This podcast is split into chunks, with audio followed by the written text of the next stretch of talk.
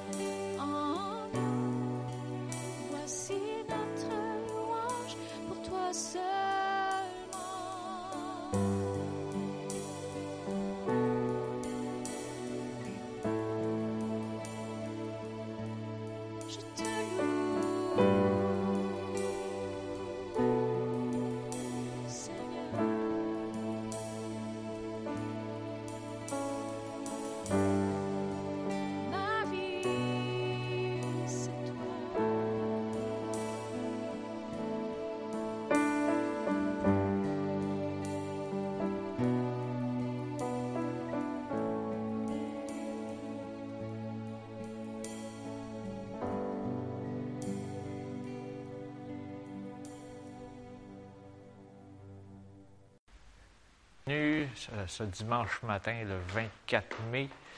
Euh, nouvelle formule, nouvelle façon de faire, mais on sert toujours un même et grand Dieu.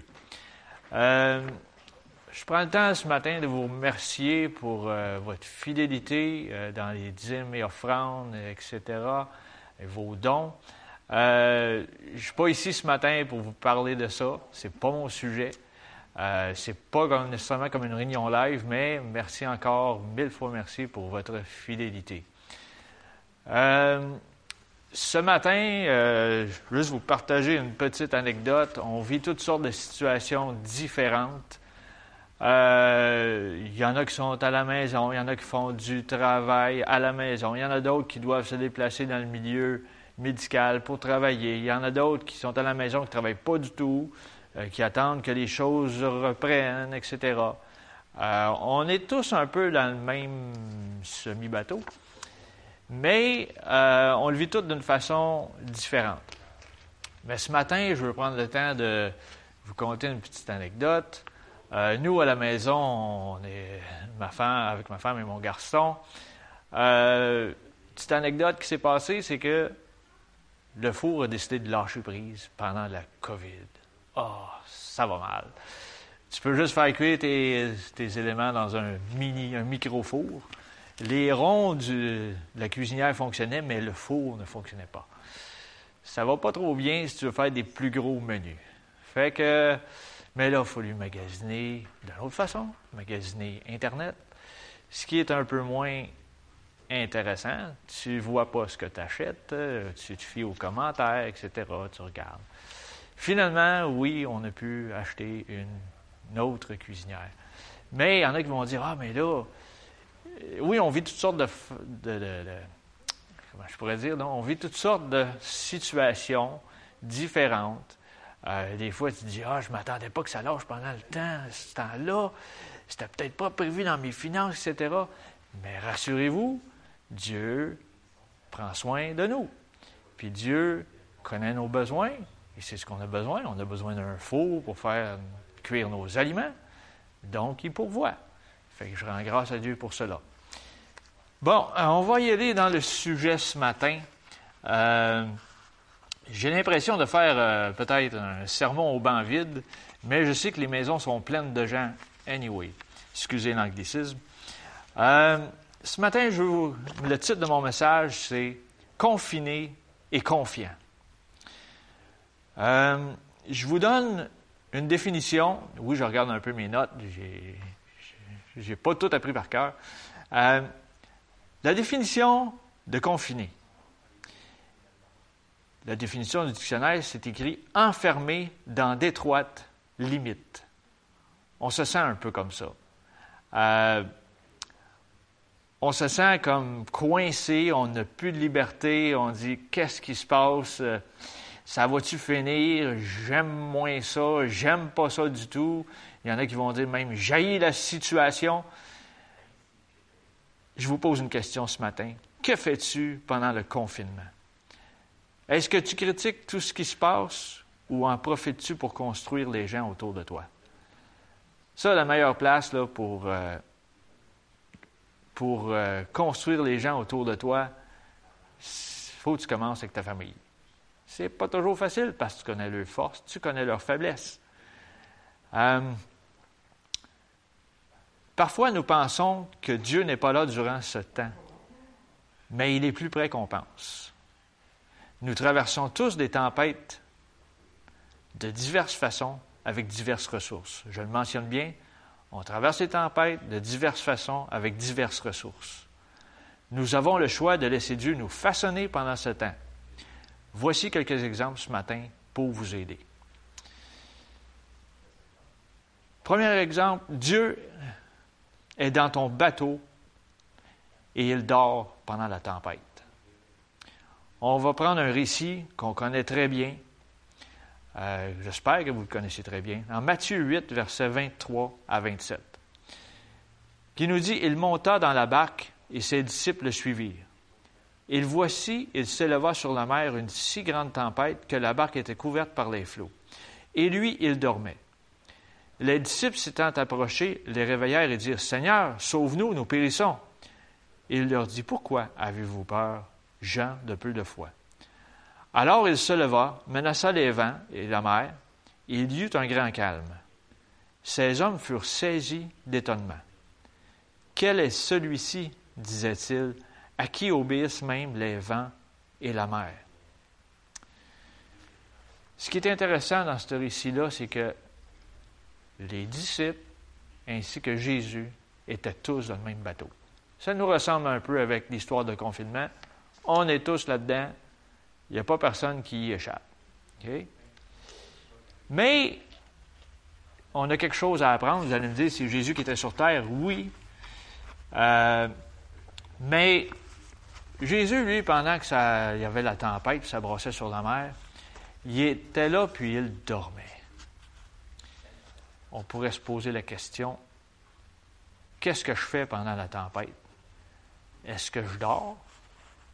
Ou est-ce que je m'inquiète de qu'est-ce qui va se passer, comment que ça va se dérouler, qu'est-ce qui va arriver? Qu'est-ce que je fais pendant la tempête? Est-ce que je fais comme Jésus? Je dors bien comme il faut sur mes deux oreilles, comme on peut dire en québécois?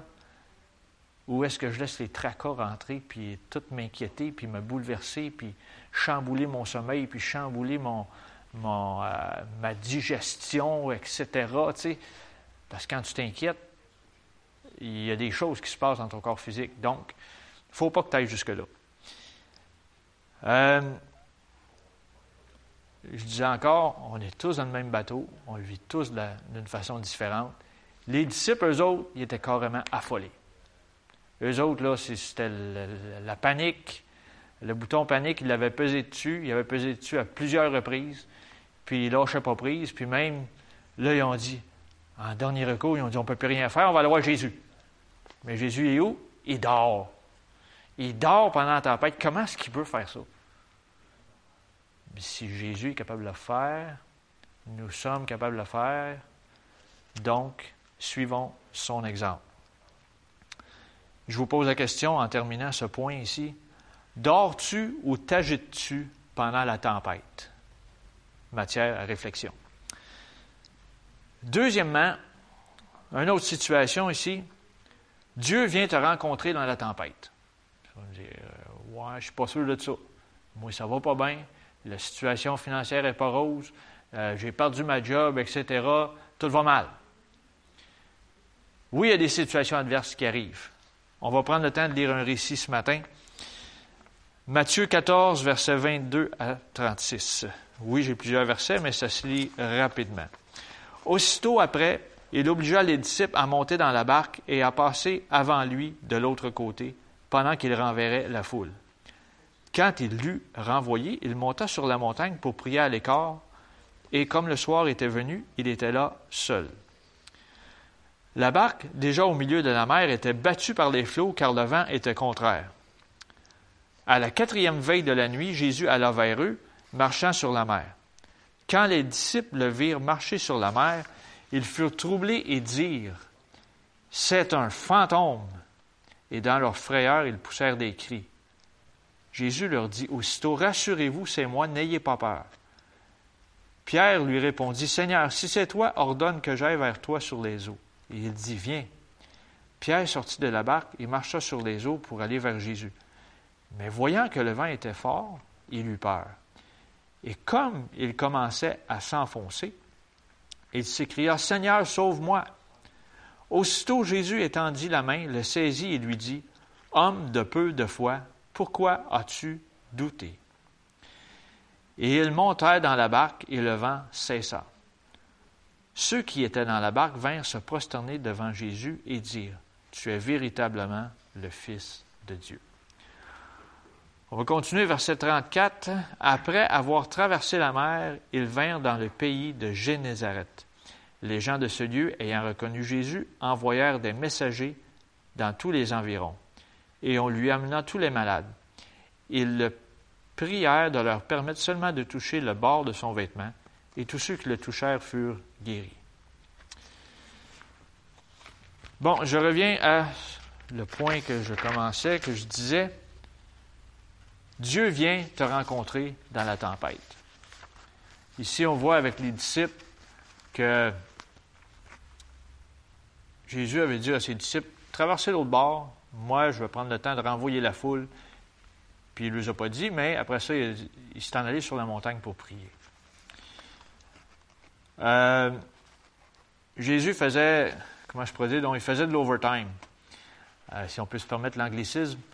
Euh, il faisait de l'overtime parce qu'il avait besoin de savoir la volonté de son Père. Fait que donc, il a renvoyé les disciples, il voulait être seul, puis il est allé sur la montagne pour prier. Et ensuite, il est parti pour aller à la rencontre de ses disciples. Puis là, eux autres sont dans des bateaux. Faites, faites-vous une image dans votre tête. Ils sont dans des bateaux. Il y en a peut-être deux, trois, quatre. Je ne sais pas comment que les, chaloupes ou les bacs de pêche étaient grands à, ce moment-là. Mais, puis là, il s'en va vers eux, puis il marche sur l'eau. Hey, il se pense que c'est un fantôme. Qu'est-ce que c'est ça? Euh, un monsieur qui approche vers nous. Pendant la tempête, il y a des vagues très grosses, puis là, hey, ça se peut pas, c'est un fantôme. Là, il était carrément effrayé. Dieu est venu vers ses disciples dans la tempête. Pensez-vous que quand que vous traversez une tempête, que Dieu n'y arrive pas dans votre tempête? Je vous le dis qu'il arrive. Puis il dit une chose, il dit, rassurez-vous, c'est moi, n'ayez pas peur. On peut se l'appliquer pour nous aussi. Rassurez-vous, c'est moi, je suis là, je prends soin de vous. Euh, là, suite à ce commentaire, à ce, à ce commentaire, moi, je vous demande de faire une chose que je vous demande de faire comme Pierre. Pierre a demandé, si c'est bien toi, ordonne que j'aille vers toi et que j'aille te rejoindre. Pierre, dans la tempête, tu sais, des fois, on reproche à Pierre d'avoir manqué de foi, puis manqué de foi et d'avoir, euh, comment je pourrais dire, donc, et d'avoir commencé à caler dans l'eau au lieu de marcher sur l'eau. Mais Pierre a commencé quelque part. Il a commencé à faire quelque chose de différent. Pendant qu'il était confiné à sa fameuse barque, là, qu'il ne pouvait pas sortir et qu'il y avait la tempête, il a commencé à marcher et aller vers Jésus. Je trouve ça intéressant sa part. C'est un grand pas de foi. C'est quelque chose de différent qui n'était pas habitué. Il avait pas, nécessairement pas habitué. Il n'avait jamais fait ça. Puis pendant peut-être le confinement que vous vivez, vous allez faire des choses que vous n'avez jamais faites avant. Comme je fais ce matin, parler à une caméra pour que vous m'entendiez. C'est quelque chose que je n'ai jamais fait avant, mais on fait quelque chose de différent. Peu importe ta situation, tu dois faire certaines choses comme cela. Tu dois faire différent. Oser être comme Pierre, marcher, puis euh, marcher, puis euh, aller vers Jésus. Vous allez voir qu'est-ce qui se passe. Puis là, pourquoi j'ai pris le temps de ne pas juste m'attarder à ce fameux récit-là? J'ai pris le temps de lire les trois autres versets par la suite euh, dans Matthieu 14, versets 34 à 36. Une fois qu'ils ont été tous traversés cette tempête-là, là, là, ce qui s'est passé, c'est que Jésus est venu au secours de Pierre, qui avait pris un pas de foi, qui avait avancé vers quelque chose. Ils ont embarqué dans la fameuse barque, puis la tempête s'est arrêtée. Puis ensuite, ils ont, sont arrivés sur le rivage, dans un lieu qui s'appelait Génézareth. Puis là, tu sais, Jésus, il était connu, le, bouche à oreille marchait beaucoup. Il marchait peut-être mieux que les journaux à ce moment-là. Les journaux et les médias que nous avons aujourd'hui. Mais là, il y avait des malades dans la place. Puis là, ont, les gens ils ont reconnu Jésus, puis là, ils se sont tous approchés, puis ils ont dit Garde, on va faire quelque chose. Ils ont amené les malades, puis Jésus les a guéris. Suite à leur traversée,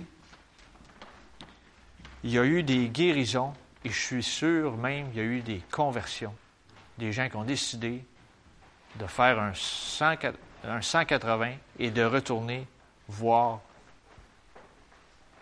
et d'aller suivre Jésus. je me devance un peu dans ce que je, vais apporter. Euh, suite à notre traversée de ce fameux confinement, il va y avoir d'autres choses qui vont se passer. Sûrement que, je ne sais pas, il faut peut-être avoir l'occasion de prier pour un voisin. Euh, puis euh, prier peut-être pour sa guérison, ou puis par la suite, avec la guérison, il va peut-être te poser plus de questions, dire Hey, mais c'est vrai, ton Dieu, il fait quelque chose. Puis il va te poser plus de questions, il va vouloir en savoir plus. Je vais prendre un troisième récit ce matin. Euh, je, vais prendre, je vais prendre le temps de lire ce que j'ai écrit ici. Tu te sens confiné et en prison il faut faire comme Paul et Silas. Je vais prendre le temps de lire les, les versets. Il y en a quelques-uns, mais ça va bien aller. Acte 16, versets 16 à 34. C'est Paul qui parle. Il dit Comme nous allions au lieu de prière, une servante qui avait un esprit de python et qui, en devinant, procurait un grand profit à ses maîtres, vint au-devant de nous et se mit à nous suivre. Paul et nous. Elle criait, Ces hommes sont des serviteurs du Dieu très haut, et ils vous annoncent la voie du salut. Elle fit cela pendant plusieurs jours. Paul, fatigué, se retourna et dit à l'Esprit, Je t'ordonne, au nom de Jésus-Christ, de sortir d'elle. Et il sortit à l'heure même. Les maîtres de la servante, voyant disparaître l'espoir de leur gain, parce que les autres faisaient de l'argent avec qu'est-ce que la dame devinait, se saisirent de Paul et Silas et les traînèrent sur la place publique devant les magistrats. Bon, ils les traînent, disons, à l'hôtel de ville. Ils les présentèrent aux prêteurs en disant Ces hommes troublent notre ville, ce sont des Juifs qui annoncent des coutumes qu'il ne nous est permis ni de recevoir ni de suivre, à nous qui sommes romains. La foule se souleva aussi contre eux, et les prêteurs, ayant fait arracher leurs vêtements, ordonnèrent qu'on les bâtît de verges, après qu'on les eût chargés de coups, ils les jetèrent en prison et recommandèrent au geôlier de les garder sûrement. Le geôlier ayant reçu cet ordre, les jeta dans la prison intérieure, et il leur mit les ceps aux pieds, comme s'ils étaient des gros malfaiteurs. Vers le milieu de la nuit, Paul et Silas priaient et chantaient les louanges de Dieu, et les prisonniers les entendaient. Tout à coup, il se fit un grand tremblement de terre, en sorte que les fondements de la prison furent ébranlés. Au même instant, toutes les portes s'ouvrirent, et les liens de tous les prisonniers furent rompus. Le geôlier se réveilla et il vit les portes de la prison ouvertes. Il tira son épée et allait se tuer, pensant que les prisonniers s'étaient enfuis. Mais Paul cria d'une voix forte Ne te fais point de mal, nous, sommes tous ici. Alors le geôlier, ayant demandé de la lumière, entra précipitamment et se jeta tout tremblant aux pieds de Paul et de Silas. Il les fit sortir et dit, Seigneur, que faut-il que je fasse pour être sauvé? Paul et Silas répondirent, Crois au Seigneur Jésus, et tu seras sauvé, toi et ta famille. Ils lui annoncèrent la parole du Seigneur, ainsi qu'à tous ceux qui étaient dans sa maison. Il les prit avec lui à cette heure même de la nuit, il lava leurs plaies, et aussitôt il fut baptisé, lui et tous les siens. Les ayant conduits dans son logement, il leur servit à manger, et il se réjouit avec toute sa famille qu'il avait cru en Dieu. Je recule un peu à, mon point que quand j'ai avant de lire euh, cette série de versets. Tu te sens confiné et en prison, fais comme Paul et Silas. Paul et Silas y ont mis de la louange dans leur bouche. La louange développe une confiance envers ton Dieu. Une conviction s'installe autour de toi et sur ceux qui t'entourent. Tu développes de la compassion pour ceux qui souffrent autour de toi. Ensuite, la conversion de ces âmes vers Dieu arrive. Voyez-vous ce qui s'est passé ici avec Paul et Silas? C'est que ils ont été faussement accusés. Ils ont été jetés en prison, dans la prison intérieure. Puis, euh, je vous le mentionne tout de suite, les prisons de ce temps n'étaient pas comme les prisons d'aujourd'hui. Euh, je pense qu'il y avait les rats, il y avait les égouts, il y avait toutes sortes d'affaires. regarde, quelqu'un qui entrait là ne voulait pas y retourner. Je ferme la parenthèse. Euh, ils ont été mis dans le, pire des pires donjons. Puis malgré cela, ils ont décidé de louer Dieu.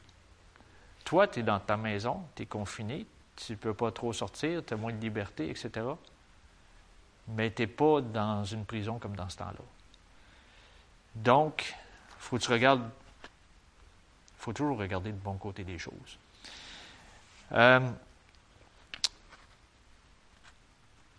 là, avec la louange, ça l'a bâti leur âme intérieure, mais ça l'a bâti ceux autour d'eux autres.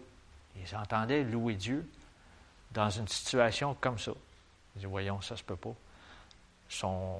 les autres prisonniers ont dû dire, sont fous dans la tête.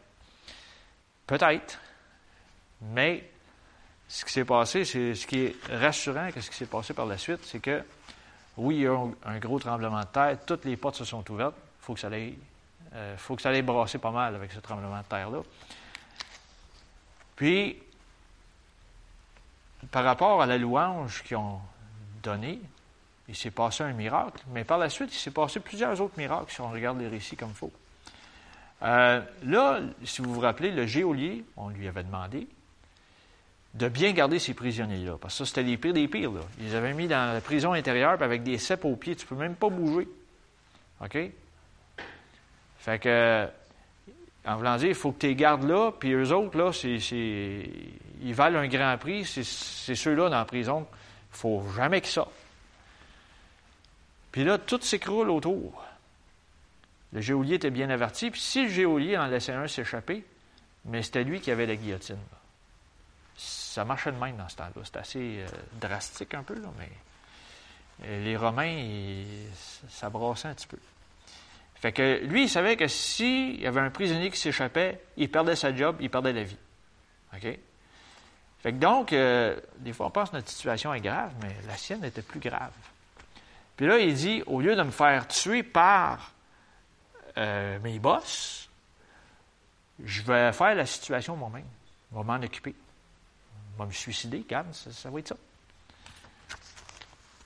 Mais là, vu que Silas, le cœur était rempli de louange, était rempli de compassion envers même la situation qui n'était pas bonne, euh, ils ont dit Hey, hey, fais pas ça, ôte-toi pas la vie, on est tous là, personne ne s'est sauvé. C'est spécial. L'atmosphère de louange, qu'est-ce que ça peut faire?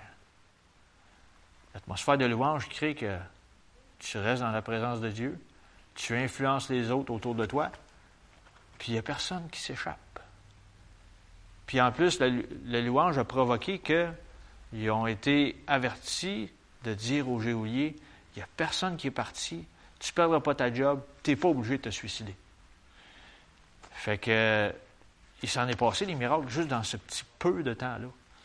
Et là, par la suite, lui, il, était estomaqué. Il dit Voyons, ça ne se peut pas.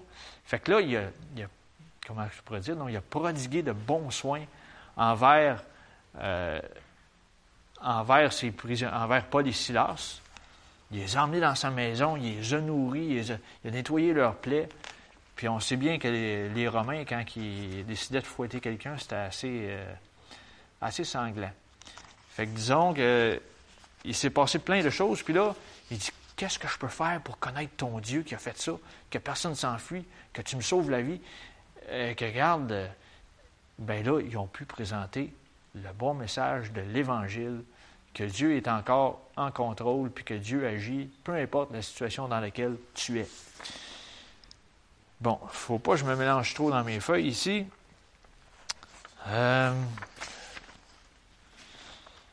c'est important, en terminant ce point-là, de prier pour ceux qui nous persécutent. Je dis, ah, tu connais pas ma situation, a pas les silences. Ouais, ouais, correct. Bon, mais prie pour ceux qui te persécutent.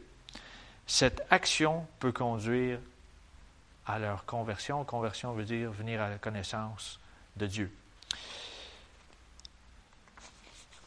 Nous avons déjà franchi certaines étapes dans nos tempêtes. Maintenant, nous approchons l'heure de voir plusieurs âmes venir à la connaissance de Dieu comme sauveur et seigneur de leur vie. J'ajoute deux autres mots à mon titre. J'avais, je ne sais pas si je l'avais mentionné au début. Je voulais, je vous parlais d'être confiné et confiant. Mais pendant que tu es confiné et confiant, tu développes de la compassion et ensuite il y a des conversions. Même si tu es confiné, comme l'histoire de Joseph en prison, euh, vous irez lire, euh, allez lire dans Genèse 39, versets 21 à 23. Tu demeures confiant que Dieu te protège et pourvoit. Euh, je reviens sur Joseph dans Genèse 39, c'est qu'il a été faussement accusé lui aussi, il a été jeté en prison. Puis, euh, pendant qu'il était en prison, il est devenu un chef dans la prison et non juste un prisonnier ordinaire. Il a choisi de servir celui qui, le, le qui gérait toute la prison. Il a choisi de servir, puis il est devenu juste en dessous du geôlier. Intéressant. Mais il était en prison à ce moment-là. Il était confiné dans la prison. Quand tu es confiné, est-ce que tu sers ceux qui t'entourent?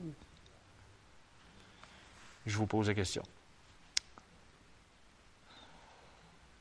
Même si tu es confiné, comme Joseph, demeure confiant en ton Dieu qui protège et pourvoit.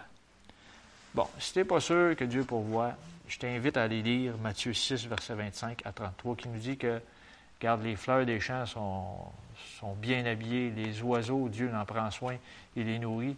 Garde. Puis après ça, ça dit, à chaque jour suffit sa peine, puis de ne pas s'inquiéter. Ça, c'est le plus gros, le plus gros bout que nous devons faire, de ne pas s'inquiéter. Ensuite, sois rempli de compassion pour les gens qui t'entourent. Et tu verras des, conversions et des guérisons de gens autour de toi. Ça, on l'a vu tantôt dans Matthieu 14, versets 34 à 36, quand il est arrivé à Génézareth, puis qu'il y a eu diverses guérisons. Euh,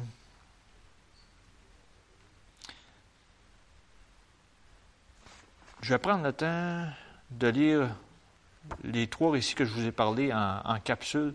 Genèse 39, versets 21 à 23, l'histoire de Joseph. L'Éternel fut avec Joseph et il étendit sur lui sa bonté. Il le mit en faveur aux yeux du chef de la prison. Et le chef de la prison plaça sous sa surveillance tous les prisonniers qui étaient dans la prison, et rien ne s'y faisait que par lui. Le chef de la prison ne prenait aucune connaissance de ce que Joseph avait en main, parce que l'Éternel était avec lui, et l'Éternel donnait de la réussite dans ce qu'il faisait. Wow, de la réussite même en prison. Intéressant. Ensuite, je vous ai parlé de Matthieu 6, versets 25 à 34. C'est pourquoi je vous dis, ne vous inquiétez pas pour votre vie de ce que vous mangerez, ni pour votre corps de quoi vous serez vêtu. La vie n'est-elle pas plus que la nourriture et le corps plus que le vêtement? Regardez les oiseaux du ciel, ils ne sèment ni ne moissonnent, et ils n'amassent rien dans les greniers. Et votre Père céleste les nourrit. Ne valez-vous pas beaucoup plus qu'eux? Nous, on a l'opportunité d'avoir des réfrigérateurs, des congélateurs, on peut amasser des choses. Mais même si on a ça, euh, les oiseaux, ils n'ont pas ça, eux autres. Mais Dieu, il nourrit quand même. Qui de vous, par ses inquiétudes, peut ajouter une coudée ou euh, euh, une coudée, je ne sais pas c'est quoi, il faudrait que je vérifie la longueur? Il peut ajouter une longueur à la durée de sa vie. Et pourquoi vous inquiétez au sujet du vêtement? Considérez comment croissent les lys des champs, ils ne travaillent ni ne filent. Cependant, je vous dis que Salomon même, dans toute sa gloire, n'a pas été vêtu comme l'un d'eux. Si Dieu revêt ainsi l'herbe des champs qui existe aujourd'hui et qui demain sera jetée au four, ne vous vêtera-t-il pas, à plus forte raison, gens de peu de foi? Voici ce qui est le plus important et primordial. Ne vous inquiétez donc point et ne dites pas que mangerons-nous, que boirons-nous, de quoi serons-nous vêtus Car toutes ces choses, ce sont les païens qui les recherchent. Bon, je mets, j'ouvre une parenthèse, les païens, c'est juste ceux qui ne connaissent pas Dieu comme Sauveur et Seigneur de leur vie. Votre Père céleste sait que vous en avez besoin. Cherchez premièrement le royaume et la justice de Dieu, et toutes ces choses vous seront données par-dessus. Ne vous inquiétez donc pas du lendemain, car le lendemain aura soin de lui-même. À chaque jour suffit sa peine. Ensuite, je vous ai dit ensuite que tu as la compassion, il y a la conversion des âmes. Matthieu 9, verset 35 à 38. Jésus parcourait toutes les villes et les villages, enseignant enseignant dans les synagogues, prêchant la bonne nouvelle du royaume et guérissant toute maladie et toute infirmité. Voyant la foule, il fut ému de compassion pour elle, parce qu'elle était languissante et abattue comme des brebis qui n'ont point de berger. Alors il dit à ses disciples, la moisson est grande, mais il y a peu d'ouvriers. Priez donc le maître de la moisson d'envoyer des ouvriers dans sa moisson. Intéressant ce, que ça dit ici. Jésus fut ému de compassion pour les gens. Est-ce que nous sommes émus de compassion pour les gens qui vivent cette situation peut-être en situation de panique? Ou est-ce qu'on est là pour les rassurer, puis des fois même prendre soin d'eux? Ou, euh, je ne sais pas moi, euh, faire une commission pour ton voisin qui est plus âgé? Euh, regarde, c'est peut-être banal pour toi, mais c'est peut-être primordial pour lui. Fait que, gênons-nous pas de rendre service, d'aider les autres. En attendant, marche sans crainte et dans la paix de Dieu. Je vous lis trois versets que vous pouvez mettre en pratique euh, pendant ce temps. Ésaïe 30, 15, Car ainsi a parlé le Seigneur, l'Éternel, le Saint d'Israël. C'est dans la tranquillité et le repos que sera votre salut. C'est dans le calme et la confiance que sera votre force. Ensuite, Ésaïe 26, versets 3 et 4. Ça nous dit à celui qui est ferme dans ses sentiments, qui n'est pas agité, qui n'est est pas paniqué, tu assures la paix. La paix parce qu'il se confie en toi. Confiez-vous en l'Éternel à perpétuité, car l'Éternel est le rocher des siècles. Et un très bon verset à peut-être réciter avant de s'endormir le soir. Je me couche et je m'endors en paix, car toi seul, ô Éternel, tu me donnes la, tu me donnes la sécurité dans ma demeure. C'était mon encouragement pour ce matin. Je vous redis les quatre mots que j'ai commencé avec deux mots, j'ai fini avec quatre, c'est pas pire. Euh, vous êtes confiné, mais vous êtes confiant et vous êtes rempli de compassion. Et ceci va amener la conversion de d'autres, de vos proches, de vos êtres aimés. Fait que je vous encourage de continuer à marcher dans la paix et dans ces quatre mots-là, confiné, confiant, compassion et conversion. Bonne semaine, bonne fin de journée.